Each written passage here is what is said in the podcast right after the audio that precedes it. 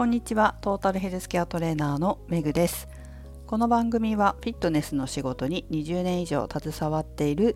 元看護師の私が独自の視点で健康やダイエットに関する情報を解説し配信する番組です。本日のテーマはブレイキンブレイクダンスのことですね。をお送りします。その前に一つお知らせです。えー、たまにこの配信でも話しておりますがダイエット心理学。正式名称はインナーチャイルドダイエットと言いますがこの講座を3月5日に開催します。といってもインナーチャイルドダイエットは1回の本講座と3回のフォローアップ講座合計4回になっています。本講座の方は3月5日の火曜日10時から17時この1日で全ての内容を学んでいただきその後フォローアップ講座1回目が3月192回目が4月163回目が5月14いずれも火曜日の10時から13時にフォローアップ講座として、えー、皆さんのダイエットのフォローをしていくというふうになっています。この講座はもちろん初めての方受講いただけますが再講座の方も受講していただけます。再講座の方はちょっとお得でして本講座だけとかフォローアップ講座だけという選択もできます。もちろん初めての方と同じように本講座とフォローアップ講座どっちも受講することができますがその際に少しお値段は再受講なのでお安くなっております。はいということでえぜひね、え、初めての方も再受講の方も日程合わせてご参加ください。はいということで、えー、本題に入りたいと思います。先ほどまで NHK でブレイキン、ブレイクダンスの全日本選手権、この準決勝、決勝を見ておりました。ご覧になった方はいらっしゃいますでしょうか？私自身はダンスをやってたので、まあ、やってた20代ぐらいの時は自分はブレイクダンスはやってなかったけどやってる人のを見てたねっていうことはありましたが今回この全日本選手権を見ていや昔と比べてすごく進化したなって思いましたね。あとは独創性がすごいなと思いました。特に今回優勝したあ男子の方でね優勝した一心選手これあの X で NHK スポーツのアカウントを見ると決勝戦の動画が見れるんですよね。まあ、他のとこでも見れるかもしれないですけどあそうね NHK のスマホのアプリで見れるかもしれませんけどそのやってるとこダンスのとこだけ見たい方はショートバージョン本当にショートバージョンのダンスしてるとこだけ X に上がってたのでぜひ見てもらえたらと思いますがすごいんですよね。ブレイクダンスってこう技を競っていく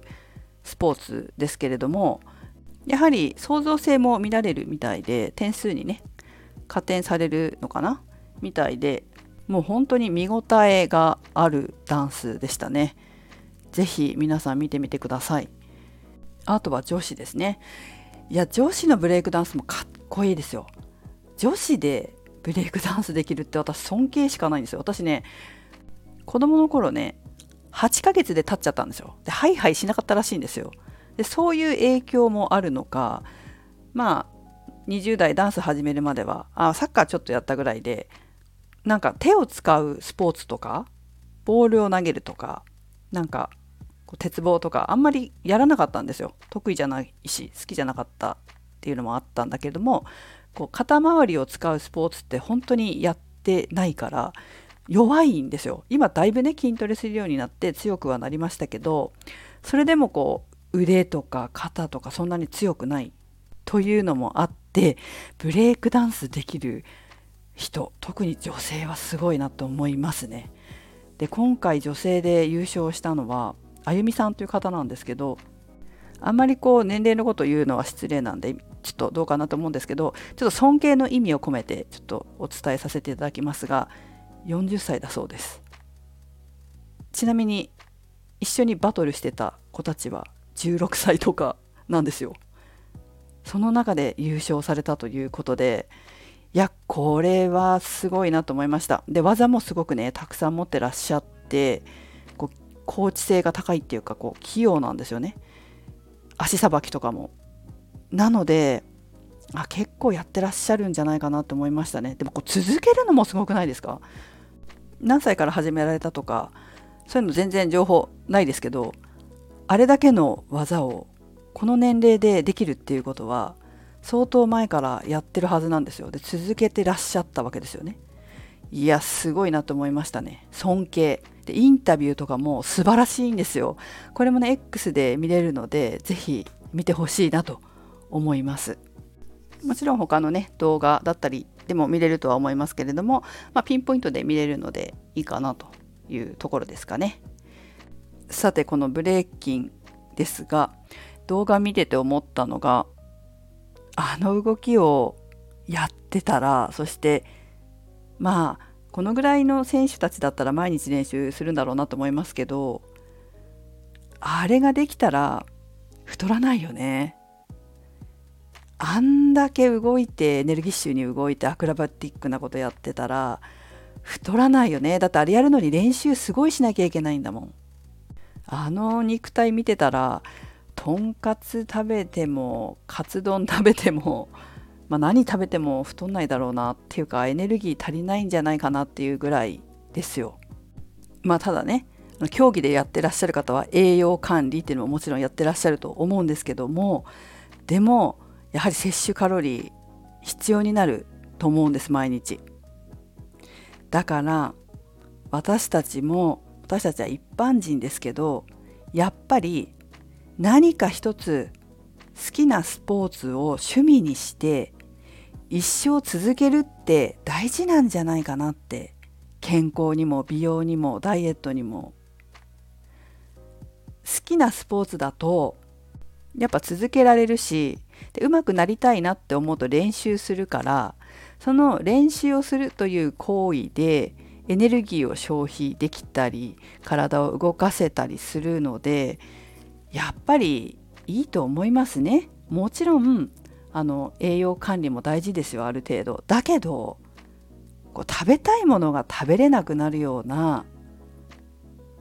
食事制限はいらないからね。ほんと。もちろんさその運動強度が低すぎるのはそこまでじゃないよ。だけどちょっと心拍数が上がるようなそれでいて楽しめるようなそういうスポーツを趣味にするっていうことをやっていくといやちゃんと食べて全然痩せますから。今度の皇居ランウォークこれは3月2日ですね。皇居で行うイベントですけどこちらでは心拍数を測定しながらやるんですね。まあ、自分が今どのぐらいの心拍数で普段歩いてるのかとかどのぐらいの心拍数だと苦しくなるのかとかそういうのを見ながらかつ、まあ、自分の目標体力アップなのかダイエットなのかそういったものに沿って目標心拍数はもちろんのことを、まあ、時速だったりどのぐらいのスピードで自分が歩けるのか走れるのかっていうことだったりを見てえー、それを自主トレをする時に基準にしてやっていただく。そしてまた次のイベントの時また何回かやろうと思ってますのでそのイベントの時に実際じゃあこれまでの自主トレは効果あったのかどうかどうなのか。じゃあ今度は目標設定これぐらいにしよう。みたいな風にやっていこうかなって思ってるんですね。そうすると体力もつくので痩せやすい体にどんどんなっていくしまあ、有酸素運動脂肪を燃やしてくれますので、まあ、筋トレやってる方はプラスしてねタクトレやってると、まあ、タクトレはいいかもしれないけど有酸素運動できないじゃないですか。でその場合はやはり外歩いたりとかってことになると思うんですけど指標って必要だと思うのでその指標を作って差し上げられたらなというふうに思っております。ということでちょっと話がそれましたけれども、まあ、太らない体太りにくい体を作るためにはなんかねスポーツで心拍数上げていくっていうのがすごくいいなというふうに思いました。えー、最後にですねこの全日本選手権の解説をされていた方がすごくねいいことをおっしゃってたんですよ。それはブレイクダンスは守りに入ったら成長止まるっていう言葉ですこれブレイクダンスだけじゃなくて何でもそうですよね守りに入ったら成長止まりますよ何でもそう。なのでこの言葉を聞いて改めて私も進化し続けようというふうに思いました。はい。ということでブレイキン今年のパリオリンピック注目の種目の一つですね。日本昔からねこういう技系のスポーツって強いんです。でブレイキンも昔から日本有名なので今年も注目です。ただあの一つこれ X にも書いてあったんですけど評価基準がわからないっていうふうに書いてあってすごく面白かったんだけどどういうところで評価されてるのかわからない。確かになと。私も見ながら思ってたんですけどこれぜひテレビでラグビーみたいに解説が出るといいんじゃないかと思いました。レッドブルってスポンサーみたいなんですよねこのブレイキンの。でレッドブルのホームページ見たらその評価基準書いてあったんですけどこんな感じでテレビでも解説していただくといいんじゃないかなというふうに思った次第です。はいということで、えー、今年のパリオリンピックブレイキンも注目していただけたらということとリスナーの皆さんと共に今後も進化し続けたいというふうに思った次第でございます。はい、それではメグでした。